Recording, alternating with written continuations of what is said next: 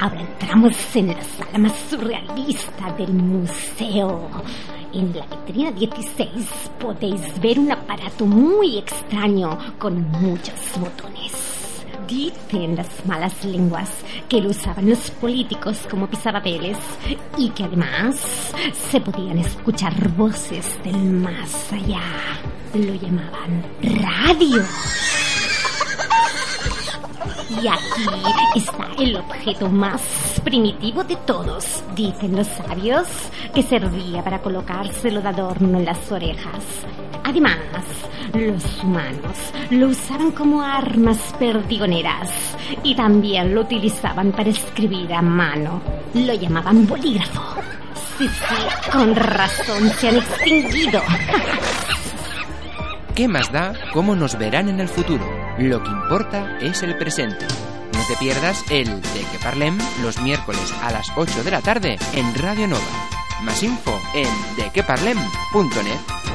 Y es que un miércoles sin de que parlem no es un miércoles.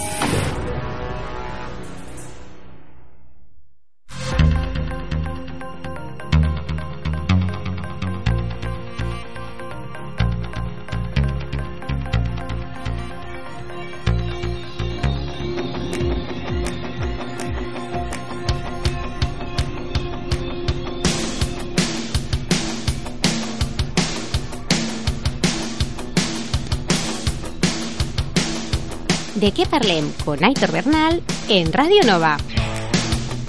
Muy buenas tardes familia, bienvenidos y bienvenidas a esta nueva edición del De que Parlem aquí en Radio Nova en la 107.7 de la FM. Como ya sabes, os acompañaremos hasta las 9 de la noche aquí en directo y también a través de nuestra web en dequeparlem.net, lugar donde encontrarás el podcast del programa y todas las novedades y noticias que vamos comentando.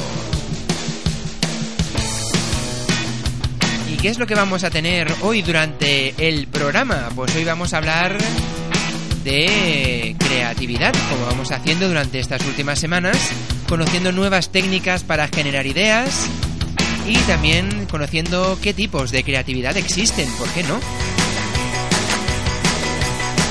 También descubriremos la respuesta al enigma de la semana pasada y tendremos el nuevo enigma para la que viene. Y a todo esto le sumaremos una dosis de terror con algunas de esas historias que puede ponerte los pelos de punta aprovechando que esta noche es la noche de Halloween y la noche de la castañada. Así que venga, te animo a que te quedes con nosotros y que al menos desconectes un ratito de los malos rollos del día. Saludos de quien te habla, soy Aitor Bernal. Bienvenidos y bienvenidas al De qué Parlem.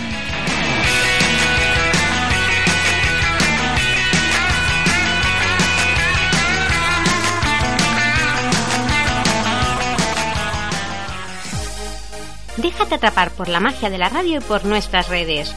Si quieres ponerte en contacto con nosotros o participar en el programa, estamos en Twitter, Instagram y Facebook. Tan solo has de escribir de qué parlem en el buscador y nos encontrarás como por arte de magia. Además, también puedes enviarnos un mail a dequeparlem@radionova.cat o entrar en nuestra web dequeparlem.net. Nos escuchamos. Y empezamos el programa de hoy con ellos, con la Casa Azul.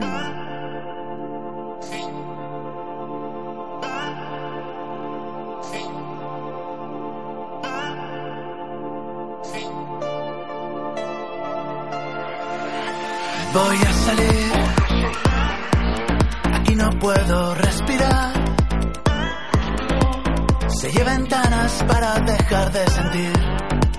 Y ahora no siento más que astenia emocional. Quiero descomprimir, volver a ver con claridad. Tomar las alas como Reichelt en París. Y planear y ser aurora boreal.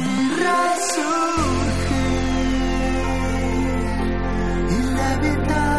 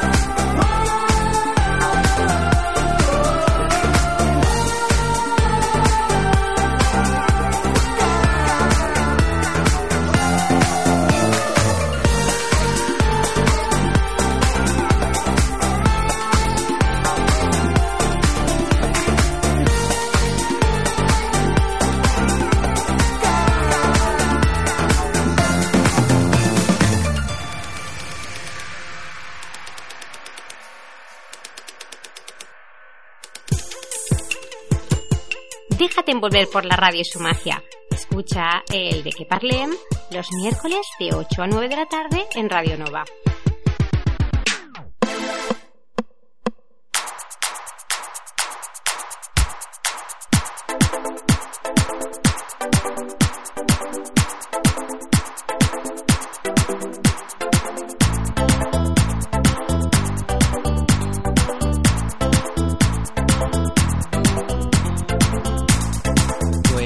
Vamos, vamos a empezar el programa de hoy pues hablando de creatividad. Y es que en las pasadas ediciones ya hemos ido conociendo técnicas para fomentar la creación de ideas, y hemos ido dando alguna pincelada sobre creatividad. Pero realmente, ¿qué es la creatividad? Pues bien, la creatividad es la cualidad o destreza que tenemos las personas para crear nuevas ideas o innovar sobre las ya existentes con el fin de satisfacer ciertas necesidades o dar solución a estas. Es por tanto la capacidad de conectar ideas entre sí de manera original y novedosa según lo que experimentamos en cada momento. Entonces tu pregunta seguramente puede ser, ¿pero yo puedo ser una persona creativa? La respuesta es que sí. Es cierto que no todos tenemos las mismas facilidades para hacer cosas creativas. Sin embargo, el ser humano tiene la capacidad innata de ser creativo, dado que dispone de una cualidad que nos diferencia de las demás eh, cosas o de los demás animales, que vendría a ser la inteligencia. Así pues, todos tenemos momentos de inspiración.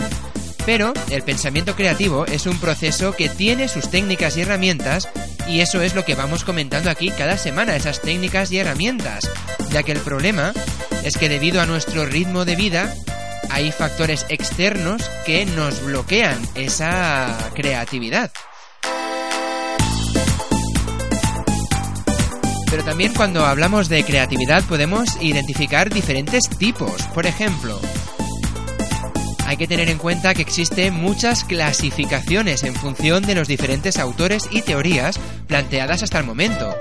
En esta ocasión vamos a centrarnos en la clasificación que nos presenta el profesor e investigador estadounidense Jeff DeGraff. Así pues, Jeff DeGraff distingue cinco tipos de creatividad desde el punto de vista exploratorio, que podría ser la creatividad mimética, la analógica, la, ah, narrativa, la intuitiva y la disociativa.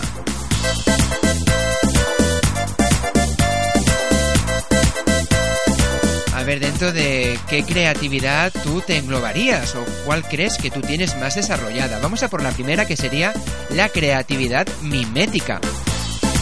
Y es que este tipo de creatividad se trata de la capacidad creativa más básica y primaria, pues consiste sencillamente en imitar o reproducir una conducta. Es por tanto la más sencilla de todas. Y sí, sí, es eso, se basa en la capacidad de crear a partir de algo ya existente, de, de algo ya existente, es decir, copiando. Así pues, lo que se obtenga de este proceso será el resultado de la imitación o copia de algo que ya se conoce. De hecho, cuando uno es pequeño, se aprende imitando a los demás. Pues ahí estaría la creatividad mimética. Ves copiando para ir desarrollando tu creatividad. Segundo tipo de creatividad sería creatividad analógica. Es aquella en la que las ideas que surgen son el resultado de diferentes analogías, es decir, consiste en asociar diferentes cosas aparentemente muy diferentes y sin cualidades en común para dar solución a un problema. Por ejemplo, puedes pensar en el agua y el aceite e intentar pues encontrar una solución, por ejemplo, para mezclar ambos elementos. Eso sería la creatividad analógica. Pensar en dos cosas muy diferentes para encontrar una solución. Otro tipo de creatividad que tenemos es la creatividad narrativa y se refiere concretamente a la capacidad que tiene una persona para crear historias. Por ello, se vale de la conexión de los diversos elementos que componen una narración, como los personajes, el ambiente, las acciones, el tiempo, el tipo de narrador y ciertos recursos como el diálogo, la descripción y el buen ejercicio gramatical. Este tipo de creatividad es muy utilizado en publicidad a través sobre todo del marketing emocional. Así ya lo sabes, si te gusta crear historias y se te da bien, tienes una creatividad narrativa. Ahora saltamos al siguiente tipo de creatividad, creatividad disociativa. Y es que si elevamos el nivel en los tipos de creatividad humana, esta es la capacidad de generar ideas sin aparente conexión, para que de esta surja un proyecto válido o viable. De hecho, la técnica utilizada para este tipo de creatividad es el brainstorming, del cual ya hablamos hace unos programas. Por tanto, esta técnica es aquella en la que se unen dos ideas completamente diferentes entre sí, lo cual da lugar a la creación o a la solución de algo nuevo. La creatividad disociativa. Y por último tenemos la creatividad intuitiva, que es la más buscada y la más difícil de todas. Y es que este tipo de creatividad, esta cualidad, podríamos decir, es la más valorada y a su vez la más difícil de encontrar ya que consiste en crear ideas de forma espontánea y sin recibir ayuda ni estímulos exteriores. Requiere por tanto una amplia capacidad de abstracción. De hecho, la creatividad intuitiva es una cualidad muy útil para solucionar problemas, puesto que permite desarrollar ideas partiendo del principio de que toda situación tiene solución, y se omiten por completo las limitaciones establecidas irónicamente a partir del conocimiento existente. De hecho, este es uno de los tipos de creatividad que pueden estimularse o desarrollarse por medio de la práctica de meditación o yoga, puesto que favorece la purificación mental y, sobre todo, ayuda a despertar la conciencia.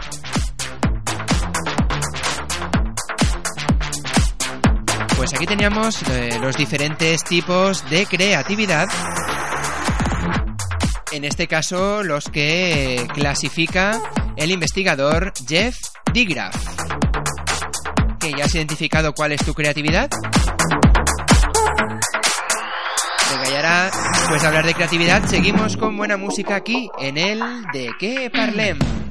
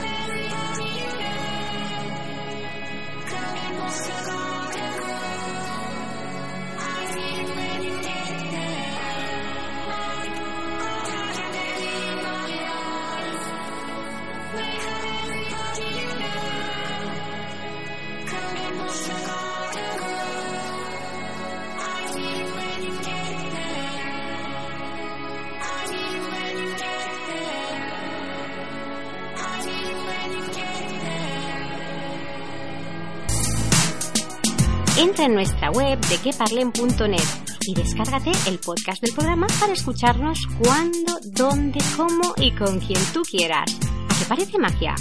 De que parlen.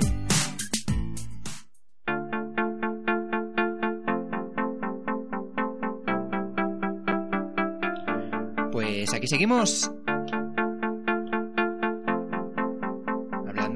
Creatividad aquí en el De que Parlem y antes de entrar en la parte, digamos, más oscura del programa de hoy, donde hablaremos un poquito de esas historias de terror y donde intentaremos ponernos los pelos de punta. Pero antes de entrar en esa parte del programa, vamos a conocer la técnica para generar ideas que traemos hoy aquí en el de que parlem. Es que la técnica de hoy que recomendamos es la combinación de objetos.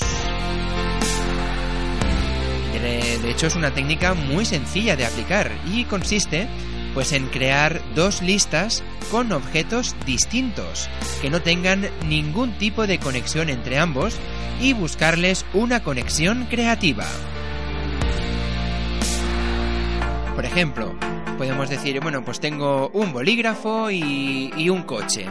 Tengo dos objetos, pues ahora hacemos una lista para intentar encontrar puntos en común o esas conexiones entre ambos. Podremos viendo primero el color, el tacto, ¿no? La forma que tiene, si es alargada, si brilla, ¿no? Podríamos decir que el boli brilla como los cristales del coche. O incluso luego, pues, eh, que se vaya un poco más la pinza. El boli puede ayudarnos a, a encender el coche, ¿no? Que sea la llave para abrir el coche, no sé. Es ir encontrando relaciones creativas entre ambos objetos que a priori no tienen ninguna relación. Esa es la técnica de la combinación de objetos.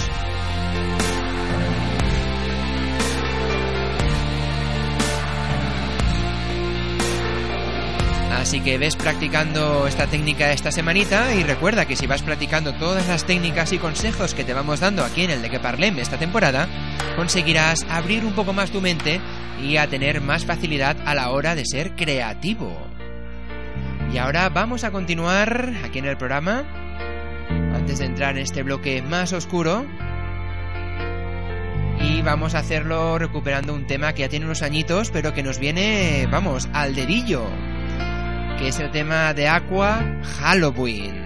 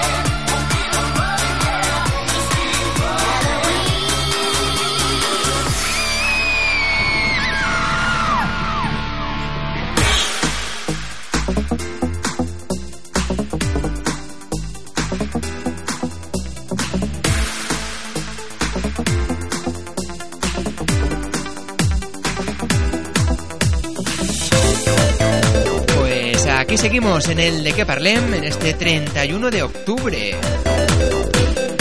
Acabamos mes y en un ratito entraremos en la noche de Halloween o también la castañada. Y así que, aprovechando en el día que estamos, además de hablar de creatividad y esas técnicas para fomentar nuevas ideas, vamos también a hablar de temas que pongan un poco la piel de gallina, con historias un tanto terroríficas, ¿por qué no?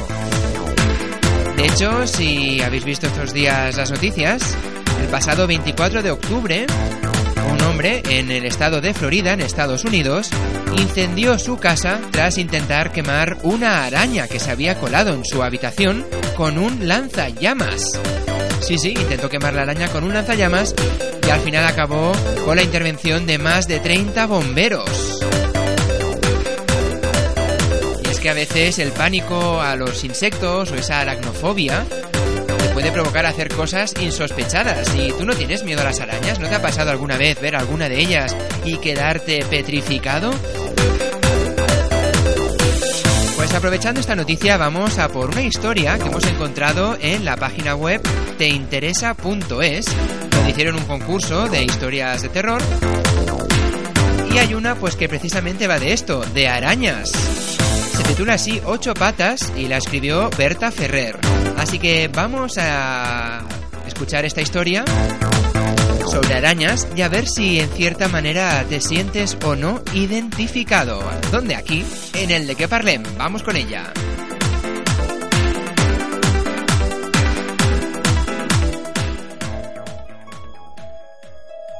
Ocho patas por Berta Ferrer.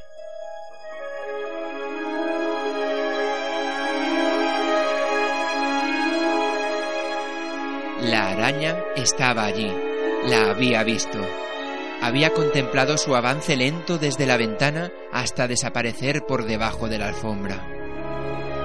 Levantó los pies del suelo y se cubrió hasta el cuello con la manta. Ahora no la podía ver, pero sabía que seguía en el mismo sitio. Una araña no podía trepar hasta el colchón, ¿o sí? Estaba cansado. Se frotó los ojos que le escocían de fatiga. Se negaba a cerrarlos. No podía dormir sabiendo que aquel espantoso animal aguardaba paciente en algún rincón en penumbra. ¿Y si decidía escalar por su pierna en plena noche mientras soñaba plácidamente? Asustado, se ovilló bajo las sábanas. ¿Y si se despertaba con un animal de ocho patas por dentro de la chaqueta del pijama? Su cerebro se había puesto a trabajar a una velocidad pasmosa buscando soluciones e hilvandando probabilidades. El insecticida era una buena opción, pero conllevaba salir del dormitorio y darle la espalda a la araña. Pero no, no quería proporcionarle la oportunidad de campar a sus anchas hasta encontrar un nuevo escondrijo. Tampoco entraban sus planes arrodillarse junto a la cama y sacar al bicho con sus propias manos. Podría llamar a su padre, que solucionaría el problema sin alterarse. Pero para eso, la opción de salir de la habitación ya había quedado descartada. Tan solo le quedaba gritar. Pero sus hermanos se reirían de él si descubrían la causa de su miedo. Así pues, no le quedaba otra alternativa más que vigilar los movimientos del arácnido y mantenerlo a raya para que no subiera a la cama. De pronto, un cosquilleo en una pantorrilla lo paralizó. Se quedó muy quieto. notando el picor que avanzaba por la pierna. El pánico le erizó el vello de la nuca. Podía escuchar con claridad la sangre batiéndole en las sienes y tuvo que hacer un esfuerzo para acordarse de respirar. Su atención estaba centrada en el hormigueo que marchaba desde la rodilla hasta su muslo. Era inconfundible. La araña había eludido la vigilancia y se había colado entre su piel y la ropa. El sudor le empapó la frente. Se agarraba con fuerza a la manta con todos los músculos del cuerpo tensos como cuerdas de guitarra. Debía permanecer inmóvil si no quería recibir una picadura. Se mordió el labio inferior. El animal había alcanzado su tripa y se movía a un ritmo constante. El roce de sus ocho patas le revolvía el estómago y las náuseas se sumaban al desasosiego. Ya estaba en su pecho. Jadeó de ansiedad.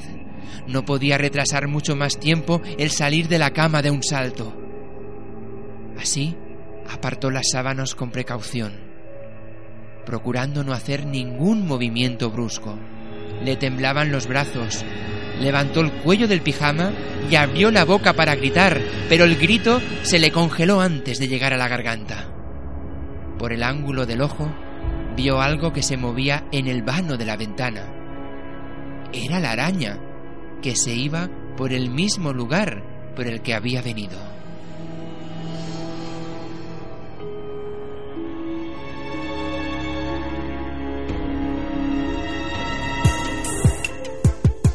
Déjate envolver por la radio y su magia. Escucha el de que parlem los miércoles de 8 a 9 de la tarde en Radio Nova.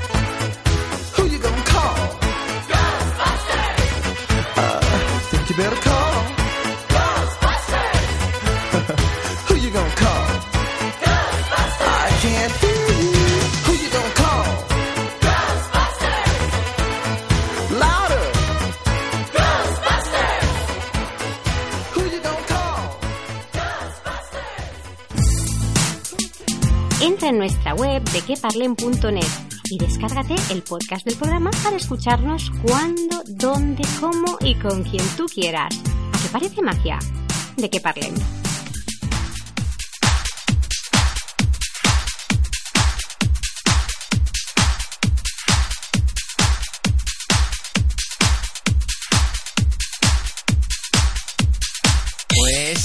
Aquí seguimos en el de que parlem, después de ver arañas por todos lados.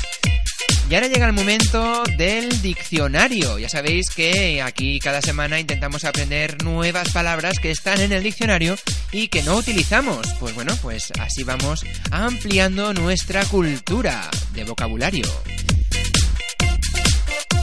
En este caso, esta semanita, una de las palabras que traemos es lasca. Sí, sí, la palabra es así, lasca. ¿Y qué quiere decir esta palabra? Pues lasca es un trozo pequeño y delgado desprendido de una piedra. Es un trocito, por esto, de piedra pequeña y delgada desprendida de otro trozo de piedra. Eso sería una lasca. Y la segunda palabra que traemos hoy sería bellori o bellorín. Y dirás, ¿qué es el bellorín? Pues es un paño de color pardo o de lana sin teñir. Y ahora te puedes pensar, ¿qué es el color pardo? Pues el color pardo viene a ser un color marronoso o castaño. Pues estas son las dos palabras que hemos aprendido hoy en el de que parlem, lasca y bellori o bellorín. Ya sabéis que no nos podemos acostar sin aprender algo nuevo, especialmente en esta noche del 31 de octubre. Así que vamos ahora a continuar conociendo más historias de estas espeluznantes. Concretamente la historia que vamos a conocer ahora se dice que viene de unos hechos reales y bueno, tiene también su tela telita y seguramente lo has escuchado. Vamos a por ella.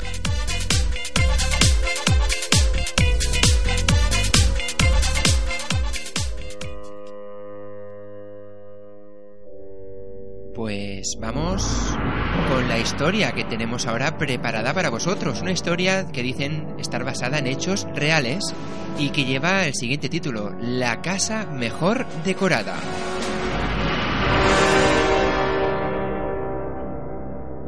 Se dice que en todos los vecindarios hay siempre rencillas entre sus habitantes, rencores, acusaciones y envidias que destruyen relaciones y crean enemigos. Eso es precisamente lo que les ocurrió a Charlotte y Katie, dos vecinas enfrentadas por el amor de un chico desde el instituto. Ambas residían en un barrio familiar de lujo en el que cualquier excusa era buena para competir. Precisamente ese año se celebraba un concurso en el que el premio se lo llevaba el vecino con mejor disfraz y mejor casa decorada. Charlotte contrató a una diseñadora que confeccionó su disfraz de vampiresa digno del escenario de cualquier película de terror. Por su parte, Katie no se quedó atrás y eligió un disfraz de bruja que resultaba mucho más aterrador. Tampoco escatimaron recursos en la decoración de sus casas. Iluminación, humo, telarañas, calabazas, esqueletos y todo tipo de monstruos adornaban las fachadas. Así pues, comenzó el concurso de Halloween y como era de esperar, Charlotte y Katie quedaron finalistas. Charlotte, conocedora de su belleza, decidió mostrar parte de sus encantos, cosa que agradó al jurado masculino, quien con sus votos le dio el premio al mejor disfraz, algo que indignó a Katie. Después comenzó el segundo concurso y de nuevo las, casa- las casas mejor decoradas fueron para Charlotte y Katie.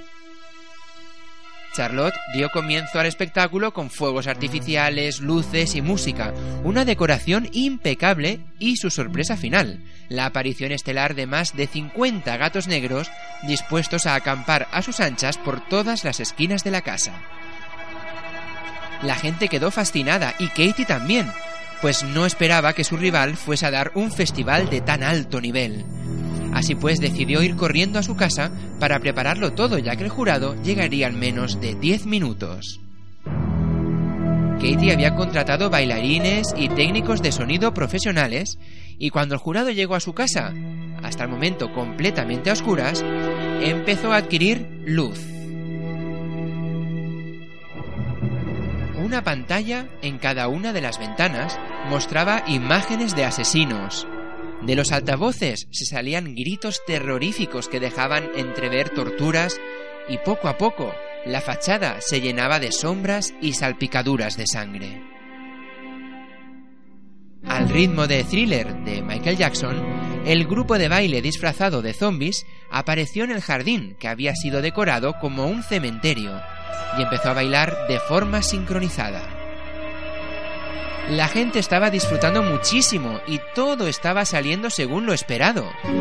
Mientras, Katie permanecía escondida en la copa de un árbol de su jardín, preparando el truco final. Debía aparecer volando a través de un complicado sistema que habían montado unos especialistas de escalada. Sus nervios estaban a flor de piel y eso provocó un terrible error en Katie. Katie fijó mal la cuerda y al soltarse del árbol para aparecer volando, la cuerda se enredó en su cuello y empezó a ahogarla. Pataleó e intentó gritar, pero la música y la oscuridad no ayudaron en esa lucha por su vida. La gente estaba totalmente impresionada, pensando que lo que ocurría en el árbol formaba parte del espectáculo. Aplaudían y reían mientras coreaban el nombre de Katie, Katie. Ella murió asfixiada ante decenas de personas que no sabían lo que estaba ocurriendo. Y no fue hasta el día siguiente cuando el marido de Katie se dio cuenta de que la bruja que había ahorcada en su jardín era su mujer. De hecho, esta leyenda está inspirada en un caso, como hemos comentado, supuestamente real, donde un hombre se suicidó ahorcándose en- el jardín y permaneciendo muerto durante horas al ser confundido con la decoración típica de Halloween que en esas fechas adornaba las fachadas del vecindario.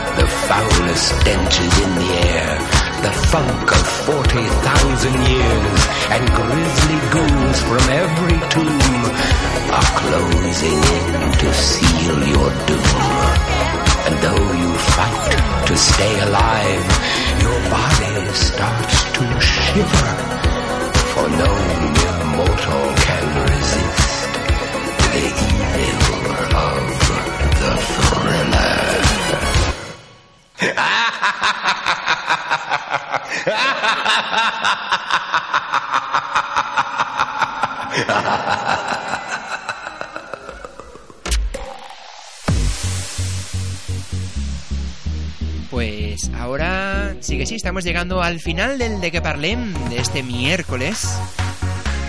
Y no nos podemos ir sin descubrir el nuevo enigma de pensamiento lateral de la semana que viene y encontrar la solución para el que había para esta semana. Vamos a recordar qué enigma teníamos para hoy en el programa. Es el siguiente. Se llama así, el acompañante. Imagina que vas conduciendo de noche. Es un día tormentoso y pasas por una estación de bus en donde hay tres personas esperando. Hay una anciana que parece estar a punto de morir. Un amigo que una vez te salvó la vida. Y el amor de tu vida. Solo tienes lugar para un acompañante. ¿Qué harías?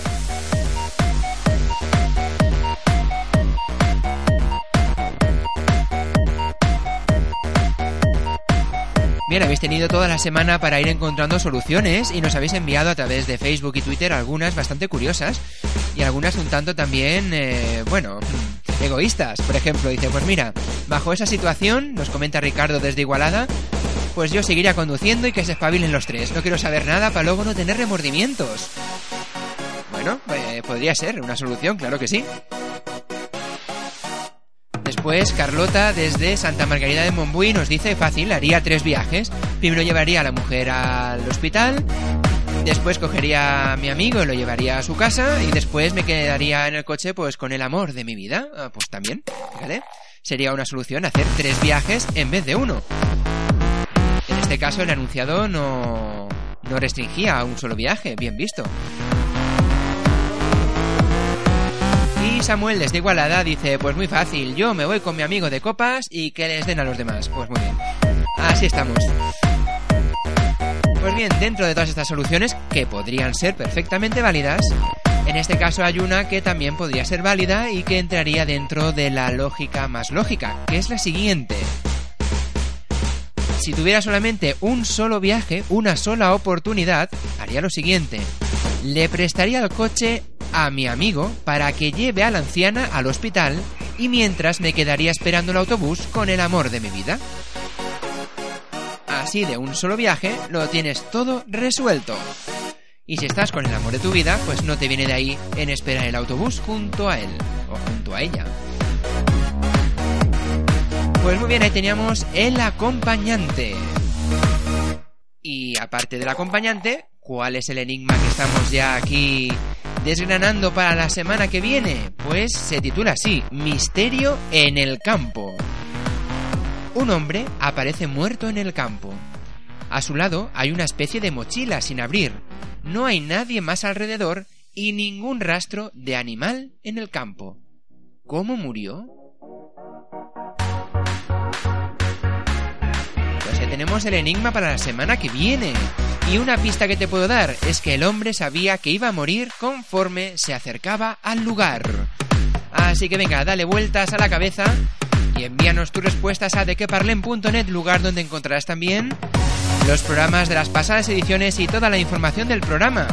Así que por nuestra parte, nada más. Nos escuchamos de nuevo la semana que viene, los miércoles de 8 a 9 de la tarde, aquí en Radio Nova, en la 107.7 de la FM.